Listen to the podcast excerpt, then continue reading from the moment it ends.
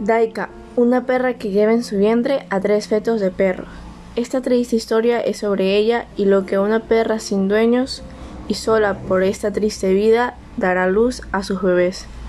Caminando por las calles de la ciudad y recibiendo el rechazo y el desprecio de los humanos, va en busca de comida para ella poder subsistir. En la noche busca un lugar solitario y al menos un poco agradable para poder parir.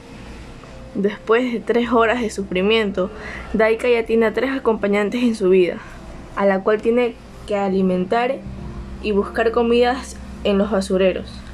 Y sí, esta es la vida de Daika y de muchos perros que sufren por el maltrato humano.